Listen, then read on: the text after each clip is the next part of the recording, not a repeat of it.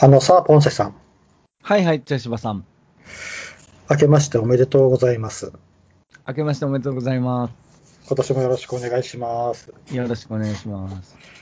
というわけで、えー1月1日の配信になります。はい。でですね。2021年。今ああ、もういい年になってほしいね。本当。そうですね。うん。でですね、今回は、えー私、茶芝が2020年に見た映画のお来ましたベね。ううんん。ベスト10を、はい。えー発表したいと思います。でははい。これは、うん、1年前にもやっとるんよな。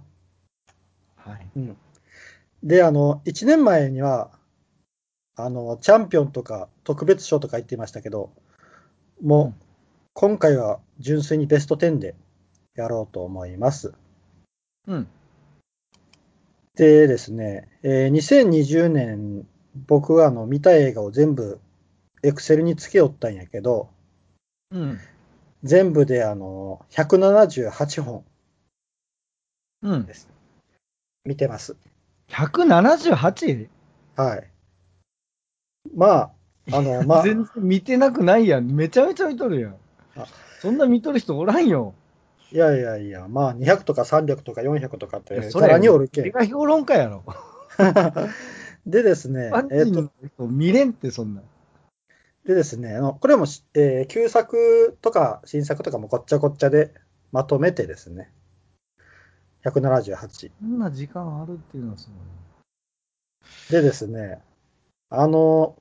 うん。1年前、1年前にも、あの、2019やってるんですけど、その時にも説明しましたが、えー私が住んでいる場所っていうのが、映画を見に行くには、車で1時間走らないといけないという、うんまあ、へ偏僻な場所です、ね。映画不毛の地。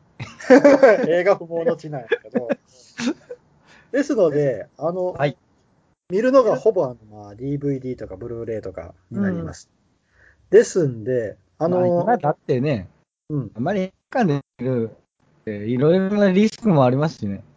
ああ、ちょっとコロナでな、映画館行くのもちょっとね、なかなか日が、DVD の人多いと思いますよ。ああ、リの入りにうんしとった方がいいかもな。でね、あの、ですので、私の言うあのベスト、今回のベストは、えー2020年の上半期、えーうん2019年、2018まで入ってるかな？ああ、OK。公開日が全然。うん。だから2018年から2020年の上半期。もう2020年上半期言ってももう映画がな、ちょっとあのコロナのせいでいろいろずれ込んだりとか、いろいろあったけん。うん。まあちょっとそれが入ってるかどうかも怪しいぐらいなんですが、まあそれぐらいの期間やと思っていただけたらと思います。はい。でですね、ちょっとあの、一個言うとかないけないのが、えー最終的に12本に絞ったんよ。うん。で、ベスト10じゃなくて12。12で、あと2本何を省こうかなと思って、うんうん悩みよって、うん。あえて外したものが2本あります。なるほど。もうこれはもうあの、みんなが知っとって、もう有名で、面白いのは当たり前やけん。うん、面白いのは当たり前。もう面白いのが当たり前ということで、うん。その2本、えージョーカうん。ー、ジョーカーと、えーパラサイト、半地下の家族。ああ、ああ、この2あ本はあ。うん。外しました。わかりました。うん。で、10本。うん。あのもう、面白いのは当たり前。もう、上の方に入ってくるのは当たり前ということでね、これは。なるほど。うん。まあな、ちょっと、パラサイトはあの、僕がもう一個やるよるポッドキャストのあの、うんう映画を見るで、聞きましたね。うん、うん犬映画を見るで語っています。自分も見ました、その後。うん。面白かったよな、もう、普通に。で、あの、ジョーカーもな、いつか語りたいんやけどな、これもちゃんと。なるほど。はい。まあ、とりあえず、この2つは外しました。はいそ。したら、ベスト10いきますけど、あの、はいまあ、時間の関係で、うん。6位から10位は、まあ、題名を挙げて、ちょっと一言だけコメント入れます。はい。で、5位からちょっと詳しく語っていきますね。わかりました。はい。そしたらいきま、うん、いきます。まず、第10位。はい。存在のない子供たち。うていうわー、なんか、重そうやろ。重たいな。はいこれはな、まあ、あの、主役が、ゼイン・アル・ラフィーヤっていう男の子なんやけど、はい。彼を見つけたっていうのがもう素晴らしいっていう映画。おー。彼のな、初主演なんやけど、もう彼を見つけただけでこの映画は素晴らしいっていう感じやったな。で、物語も当然面白いっていう。存在のない子供たち。ということは、その主役のまあ演技がすごい良かったああいうことよね。うん、もう顔つきとかな、もう、こういう逸材というか。そう、ね。逸材を見つけたっていうのはね。うんうん。じゃあ次、9位。はい。テッド・バンディ。テッド・バンティング？えテッド・バンディ。あ、テッド、テッド・バンディング？バンディ。これあの、えっとな、人の名前なんやけど、有名な人なんよ、すごい。うん。うん。ホーセさん知らん？ゆテッド・バンディ。テッドっていうなんかあの、熊みたいな映画なかった？ああ、熊のぬいぐるみのあったな。あれじゃない。あれじゃない。関係ないんや。や。関係ない。あの、うんテッド・バンディっていうのは、アメリカの有名な連続殺人犯。ああ、し、知らん、そんな。あそう。まあ、こういう有名な人がおるんよ。で、うんここの映画は、このバンディの恋人のリズの目線からの映画なんよ。うーん。で、その恋人目線でこうずーっと描かれていくんやけど、うんそうしよったら、テッドが、このテッド・バンディが、え、こいつ本当に殺人犯なんやろうかって思ってしまうんよ。うんうんうん。でも、、事実として、うんうん。この人はもう連続殺人で捕まっとるわけやけん、うんうん間違いないんやけど、うん。あれ？あれ？あれってこうなんかおかしく、おかしな状態になっていくんよ、見よる方が。うんうんうんうんうん。でもラストのラストで、うわーって衝撃が来るんやけど、はいはい。うん。やけんな、人は簡単に騙されやすいんやなと思った。うーん。面白かった、すごく。なるほど。うん、テッド・バンディですね。テッド・バンディ？あ、うんテッド、そうそう、テッド・バンディね。うん。で、次、8位。はい。パッドマン。5億人の女性を救った男。パッドマン？うん、パッドマン。パッドマン。はい。5億人の女性を救った男。なんかあの、タイトルだけ大賞みたいな。ああ、そうやな。でもな、でもこれな、すごく大真面目でな、いい映画なんよ。これな、あの、えっ、と、女性の生理用品を作った男性の話なんやけど、なるほど。あの、それも安価、あの安い、安い生理用品を作り出した人。うーん。で、インド映画なんよ、これ。おー。まあ、インドのこう国柄として、ああ、わかります、わかります。ん。うん。そう、インドの国でお男性がうん。生理用品を作るというのがどれだけ大変なことかうん、うん、うん、うん、っていうのがな、描かれるんやけどな。うん。まあ。でもな、これはすごく良かった。もう感動した、最後。うーん。あのな、えっとな、中学生、高校生、大学生に見せたい。学生に見せたい。ちょっとこれは。おー。うんとてもいい。教訓的なものも入ってるってことだよんね。。すごいすごい。いいまあ、なるほど。次、7位。はい。愛がなんだ？うーん、日本の映画っぽいな。そう、邦画。ほこれはな、恋愛映画なんやけどな、うんえっと、男性に尽くす女性の話なんよ。もう。尽くして尽くして尽くしまくるんよ。う。うん。で、その女の子は主役なんやけど、その女の子の友達の女の子は、逆に男の子に尽くさして尽くさして尽くさしてっていう、こう、男を顎に使いよるんよ。うん。うん。うん。その二組の恋愛を描いていくんやけど、うん。これはな、ちょっとあの、若い人とかにに見てもらって、いろんな人の感想を聞きたい作品やなと思ってな。うーん。すごく面白じい。う。うんん。すごく面白いんやけど、めちゃくちゃ語りたくなる映画なんよ。いろんな人にこう話をしたい、したくなる映画。へえ。うん、愛がなんだ。うん、これはな、ちょっと若い人の意見聞いてみたいな、見た人。うん。なるほど。うん。で、あの、6位。はい。ヒックとドラゴン、聖地への冒険。ヒック、うん。ヒックとドラゴヒックとドラゴン。ン。うん。聖地への冒険。その、うん。うん。ちょっと待ってください。なるほど。うん、これはな、うん？ひ、うーん、ああ、ああ、ご、えーごめんなさい。いいどうぞどうぞ。あの、これはな、あの、ヒックとドラゴンっていう、あの、アニメの映画のシリーズがあるんよ。アニメなんこれ。うんそうそう。アニメの映画シリーズ。で、これが3本目なんよ。3作目。で、前、全2作があって、このヒックとドラゴン聖地への冒険でフィナーレなんやけど、おー、三部作的なの最後なんや。そうそうそう。間にこうテレ、なんか、ドラマシリーズとか、ドラマというかまあ、テレビでやる30分とかのシリーズとかあったらしいんやけど、とりあえず。ず映画としては3部作の最後。外国よね。うん、そうそうそう。うん。これはな、素晴らしかった、最後。うーん。ちょっとな、あの、当然あの、アニメやけん、敵とのバトルがあるんやけど、ちょっとうん2での敵が強すぎて、3ではちょっと敵が落ちるかなと思ったんやけど、うん。ちゃんとそれにも理由があるんよ。敵が。うんあの、2よりも、ちょっと敵がこう、弱っちいのもな、ちゃんと理由があるんやなと後では思ってな。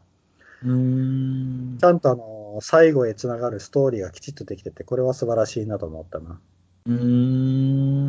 まあ、ちょっとこれもあの、うん、語りたい映画やな、きちっと。完結してるん？だけど、これで終わり。ねえ、でもその、つつながりそうって、なんかまた、ん？またなんかこう、続きが出そうなってこと？あ、あ、もう続かない、続かない。もうこれで終わ完り。全に終わらない。ああ、終わってる。もう続く？んあ、そうなんや。うん。うーん。なるほど。これは one、two、three と通して見た。あ、見るべき。あ見るべきー映画やなう。んうんこれが6位までですね。うん。はい。で、次から5位に入っていきますが、5位からちょっと語らせてもらいますね。はい。まず5位。えーエクストリームジョブ。エクストリームジョブ。うん。これな、あ、ちょっとなんか、なんか入ってません？音声。うん？あれ混戦しとるんかな？あ、いや、俺の近所の、あれかな。ああ、かもしれんな。そ、外、うんスピーカーのトラックみたいな。ああ、そんなん通った。うん エクストリームジョブですね。エクストリームジョブ。これあの、韓国映画なんやけど、あうの、んコ、コ班長。あの、コという名前の班長があおる麻薬捜査チームがあるんよ。うん。うん。これ、あの、コ、コ班長を中心とする5人組のチームなんやけど、うん。このチームが、まあ、とにかく実績を残せんのよ。警察の中で。うん。でも完全にお荷物になっとるんよ。うん。で、そんな時に、この、あ高班長の、あの、同僚から、うん。どう部下えっ、と、年下の上司かな？年下の上司から、ちょっとあの、こいつを調べてみないかって、こう、麻薬のな、取引情報をもらうんよ。うん。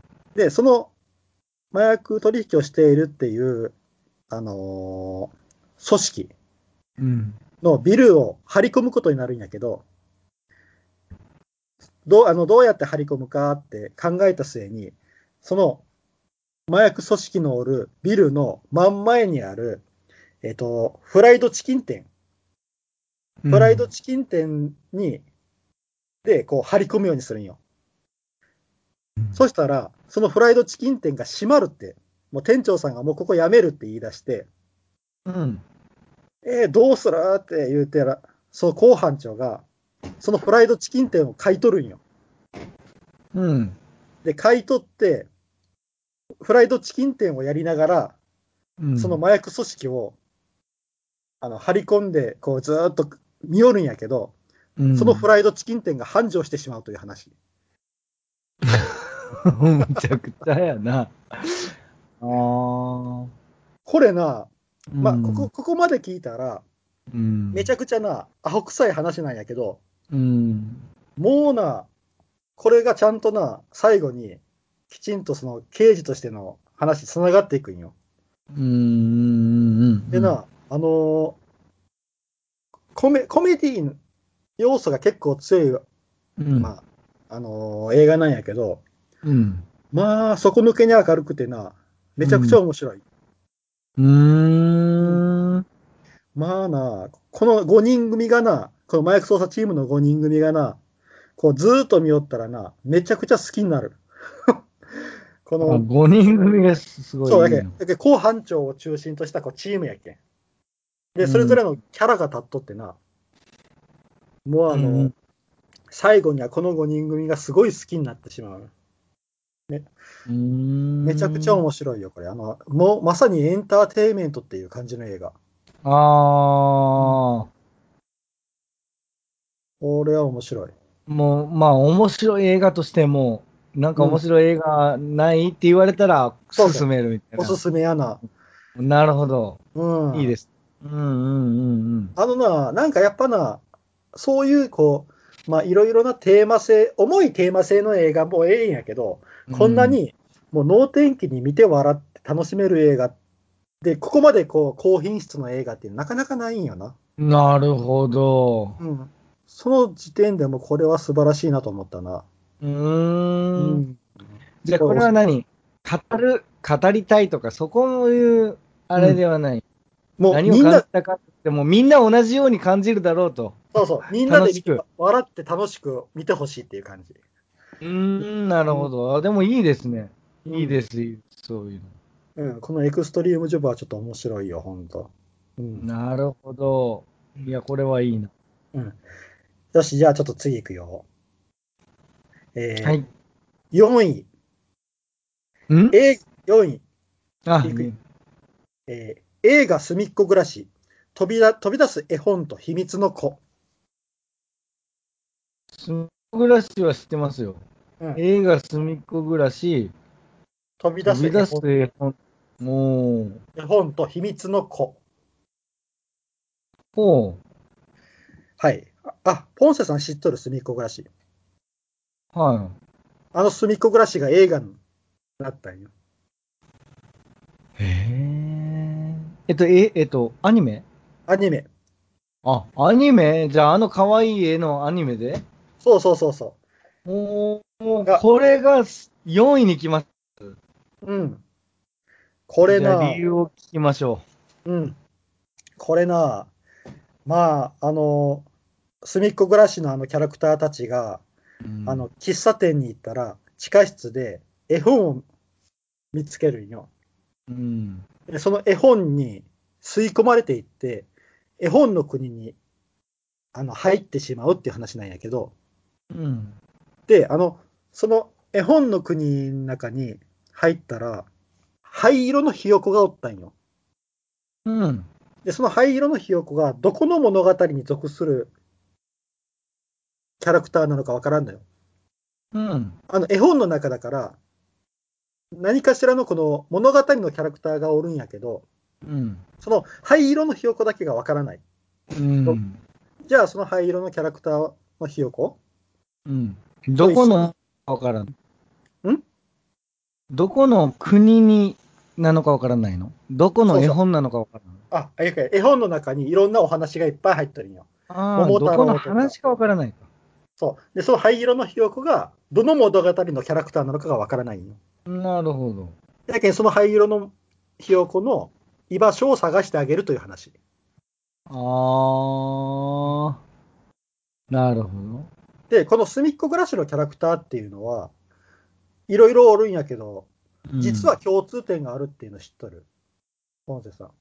うん？いや、わからない。全員な、コンプレックスが持っとるんよ。えスミックグラシのー、キャラクターって。うーん。スミックグラシのキャラキャラクターって全員コンプレックスを抱えていて、うん例えば、あの、白熊っていうキャラクターがおるんやけど、うんこのキャラクターって、あの、白熊やけん寒いところにおるはずながに、うん。この子は、あの、寒がりで、あったかいところに逃げてきたんや。うーん。で、あのーペンギンっていうキャラクターがおるんやけど、うん。彼は自分がペンギンなのかどうかっていう自信がも持てれんのよ。うーん。しかも昔は頭にお皿があったかもしれないっていううん。キャラクター。で、あの、トンカツっていうキャラクターは、トンカツのあの端っこ。端っこのトンカツなんよ。うん。やけん、お肉が1%で脂肪が99%なんよ。うん。で、油っぽいけん残されてしまったっていうキャラクターなんよ。うんうんうん。うん。で、あの、猫っていうキャラクターがおるんやけど、猫はもう恥ずかしがり屋で気が弱いんよ。でうん誰かがあの、隅っこに来たら、自分の隅っこをこう、譲ってしまうんよ。気が弱いけん。うんうんうん。で、あの、トカゲっていうキャラクターは、あの実は恐竜の生き残りなんやけど、うん恐竜ってバレたら捕まってしまうけん、自分はトカゲって言うて逃げ回るんよ。うーん。だってそうやってみんながコンプレックスを持っているから隅っこにおるんよ。うーん。なるほど。でそういうことなんです。隅っこぐらい。そういう彼らがうん居場所のないひよこを見つけたとき、どういう行動を取るかっていう話やね。うーん。で、これな、えっ、と、約70分ぐらいの、まあ短い映画なんやけど、うんうんラスト10分が怒涛の展開で、もう、ボロボロ泣いてしまう。うん。何？まあなあ、すごいよ。ぜひ見てほしい。ああ。もう、隅っこ暮らしには泣かされるよ、ほんと。ええもうな、とにかく優しさに溢れとるんよ、この映画って。ああ、でもなんかほのぼのしてますもんね、あの、世界観は。すごく。いや、うん、ほのぼのしとるように見せかけて、実はものすごくな、人間っぽい話なんよ、これって。うーん。まあ、ちょっとあの、これはな、あの、まあ、色眼鏡で見ないで、ちょっと本当に見てほしい。いや、全然。うん。泣くよ。うーん。うんうんじゃあ次3位いくよ。えー、3位。内物アウト。うん？ん内物うん、内物アウト。あ、内物。うん、アウト。えー名探偵と刃の館の秘密。いや。鬼滅の刃の刃やな。うん。内物アウト。名探偵と刃の館の秘密。うん。うん。これは、えー洋画です。おーうん。でな、えっ、と、これな、まあ、あのーどういう話かって言ったら、うん。えっと、世界的ミステリー作家のハーラン・スロンビーっていう人がおるんやけど、うん。その人が、ある日、あのーまあ、お金持ちやけんな。あのーメイドさんが、メイドさんがこう、お茶を持って、部屋に入ったら、首から血を流して死んどったんよ、部屋で。この作家が？そう、この作家が。うんうん。で、えっ、と、その、それがまあ殺人事件やということで、そこの、このミステリー作家の家族を集めて、で、そこにあの刑事がやってきて、一人ずつ取り調べをするっていうところから始まるんよ。金田一君みたいな。そうそうそうそう。で、あの、その刑事が取り調べ所の後ろに一人の男がおるんよ。うん。一人の男が一緒に話を聞きよるんよな。うん。で、その男が、実はあの探偵なんよ。探名偵の、探偵。その名探偵という、そうそうタイトルの名探偵？そうそう、名探偵、あのブノワ・ブランっていう人なんやけど、うん。うん。で、か彼をやりよるのが、あの、ダニエル・クレイグ。あの、007をシリーズをやりよるな。ダニエル・クレイグがやりよるんだけど。うん。で、その、ミステリー作家のハーラン殺しの犯人を探すっていう話なんやけどな。うんうんえーと、ここで、ポンセさんに問題です。うん。うん。うん。ミステリーとサスペンスの違いって知っとる？えー、サスペンス？えー、なんかサスペンスの方が、ちょっと人が死ぬみたいな。えみなんか謎っていう感じ。ただの謎やけん、別に。謎やなっていう。え、ミステリーでも殺人起きることない？うん、それ、だからミステリーの方が広いんかなと思う。起きないのもミステリーやし、起きるのもミステリー。サスペンスっていうのは人が死ぬのも、そういう、まあ、事件的な感じがする。なるほど。ミステリーサークルとか別に怖くもなんともないでしょ。ただの謎やもん、あれ。ああ、ま、まあ、ちょっと当たっとるな。謎を英語にしたらミステリーでしょ。あのな、一応定義としては、ミステリーは、あの、犯人やトリックがわからないで、謎解きをしていく作品がミステリー。うんでだけどサスペンスが、犯人や真相が初めから明示されていて、あ、明示されとんや。で、解決までの緊張感や不安を楽しむ作品。やけあの、うんあの、刑事コロンボや古畑任三郎がサス古畑はサスペンスか。サスペンス。そうそうそうほんならでも、犯人どれかわからんけど、サスペンスって言る作品あるよね。あの、火曜サスペンス劇場とか。違う違う。あのー、あれ、ユージュアルサスサスペクツとか、誰が犯人かわからんかったことない、結局。まあ、最後わかるみたいな。それが、えっ、と、ミステリーにのというジャンルになるはず。ミステリーよねうん。でもあれなんかサスペンスのとこ置いてあるなと思って。ああ、なんかでミステリー ミステリーっていうジャンルないもんねいや。ジャンル分けがないけんな。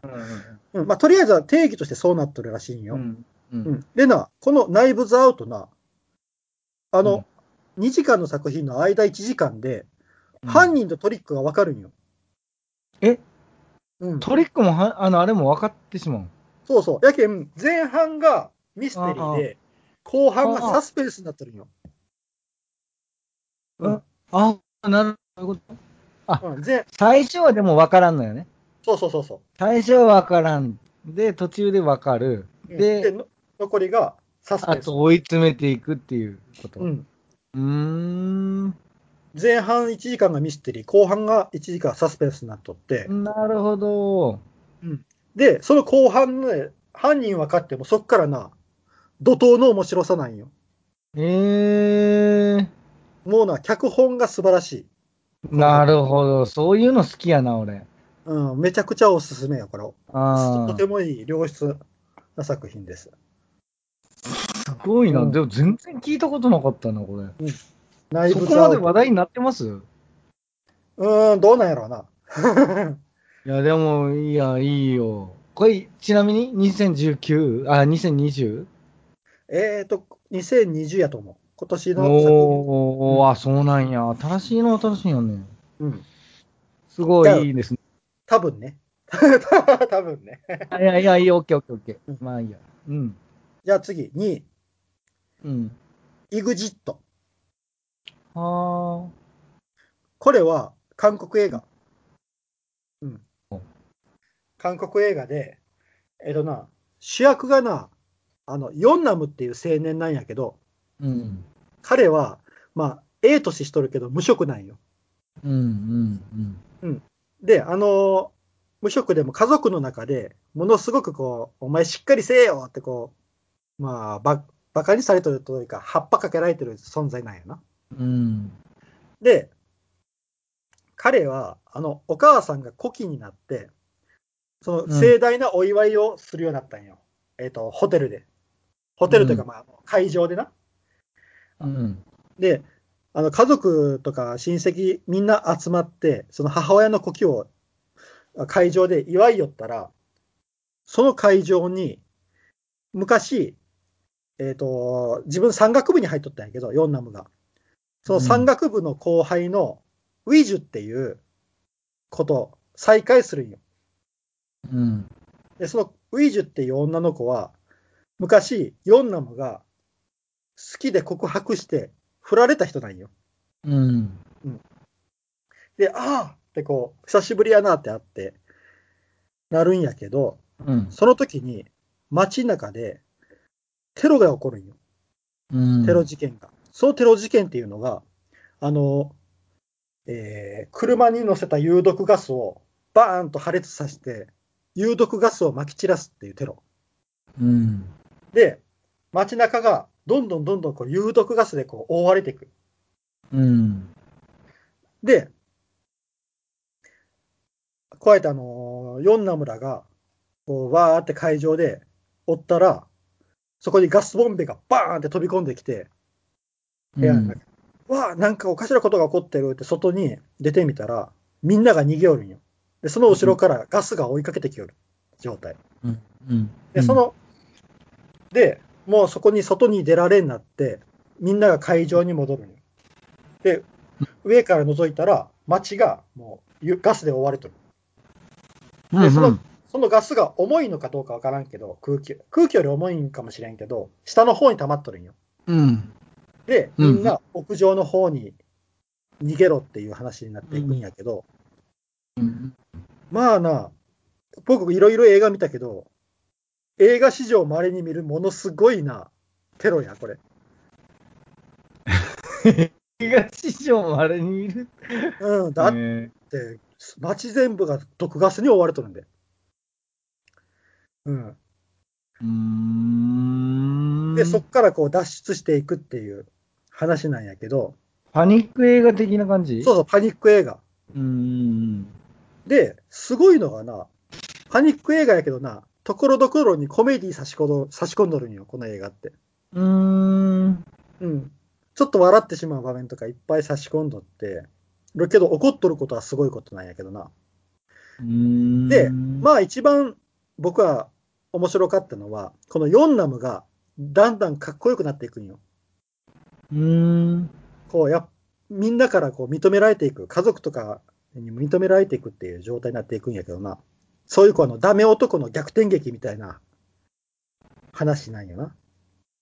うん、これをな、おすすめよ。面白い。うん。うん。だって2位ですもんね。そうそうそう。まあ、あの、毒ガスの中をどう脱出するか。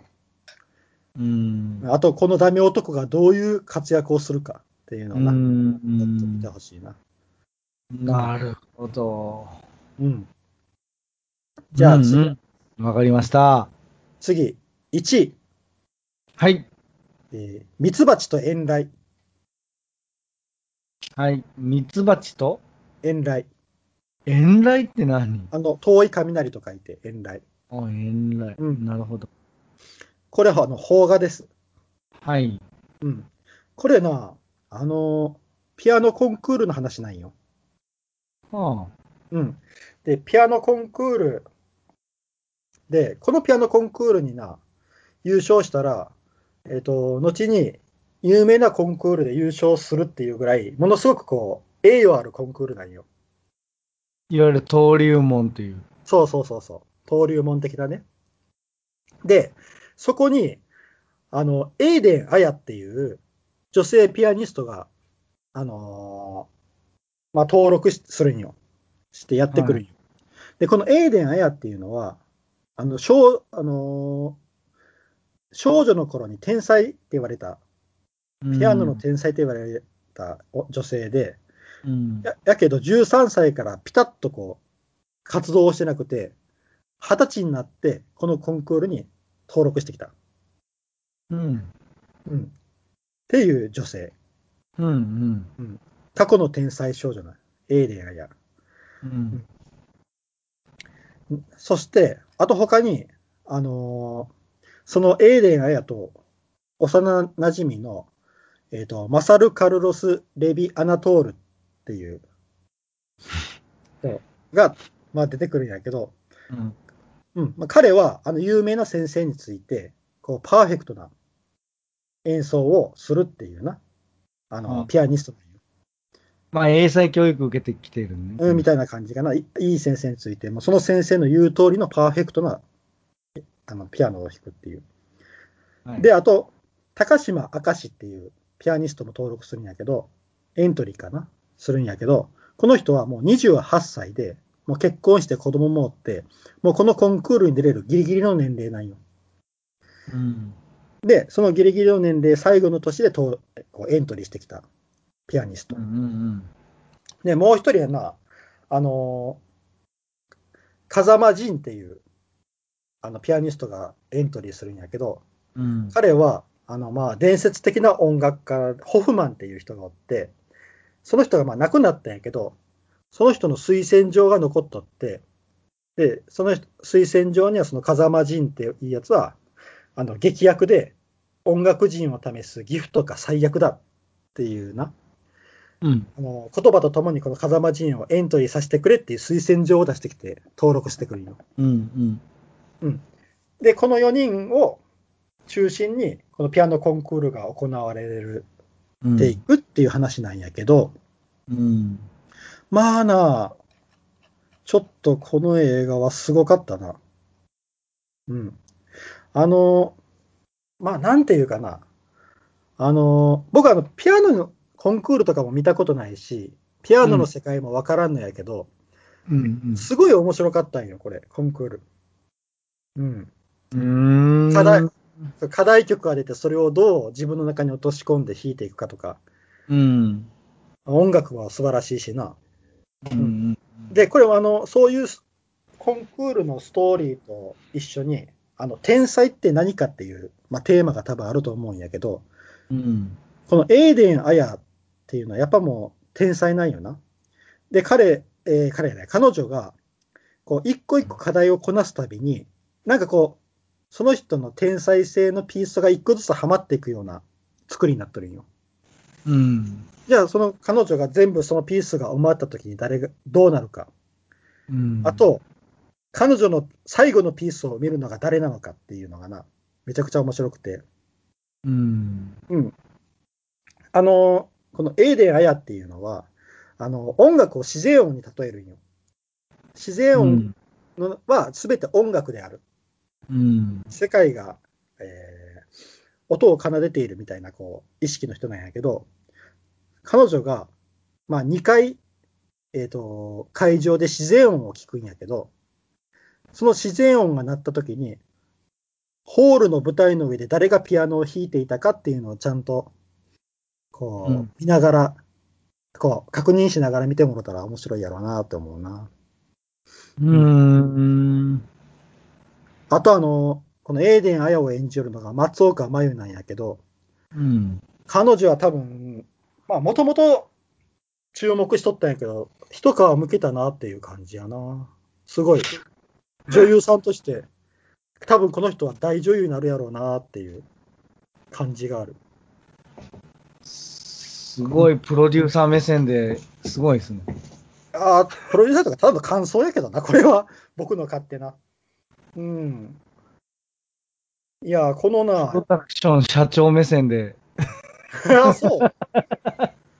多いや分すごいじゃない見た人見た人がみんな思うんじゃないかな、そういうふううに。ーん。あの、面白かった、このミツバチと遠雷は。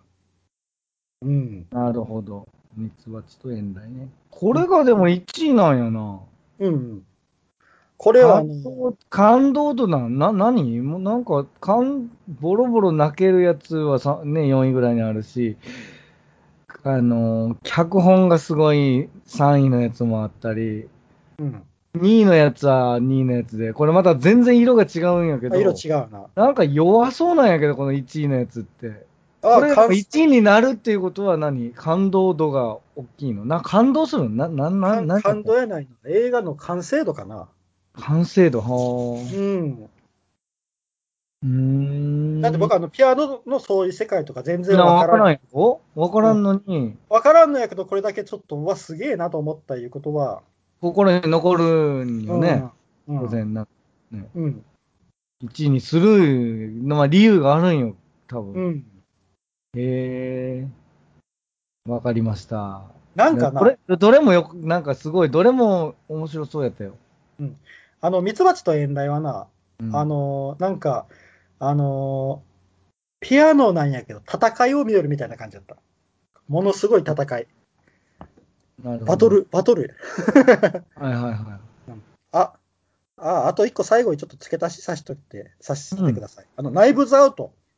い。うんうん。ナイブズアウトのあの、コップのアップで始まって、コップのアップで終わるんよ。うん。そのコップに書かれている文字と、そのコップは誰が飲んでいるかっていうのをちゃんと確認しながら見てほしいなっていうのを言い忘れた。へえな。ナイブズアウト。あのサインの。それはでも知っとってみても楽しめるの？うん、面白い面白い。あの、ちゃんと意味があるけん。うーん。あのーっていう感じかな、今年は。うん、今年というか、まあ、去年かな。じゃあちょっとあの、もう一回タイトルだけ言おうかな。うん。10位から。えーはい10位、存在のない子供たち。9位、テッド・バンディ。8位、パッドマン、5億人の女性を救った男。7位、愛がなんだ。6位、ヒックとドラゴン、聖地への冒険。5位、エクストリームジョブ。4位、映画すみっこ暮らし、飛び出す絵本と秘密の子。3位、ナイブズアウト、名探偵と刃の館の秘密。2位、イグジット。1位、ミツバチと遠雷でした。うん。はい。まあ、あの、気になった方は、ぜひ見てみてください。いや、うんよよかったよ。何本か読み、あの、見たいなっていうのはあったな。うん。はあ、語ったな。うん、よし。そしたら、こんな感じかな。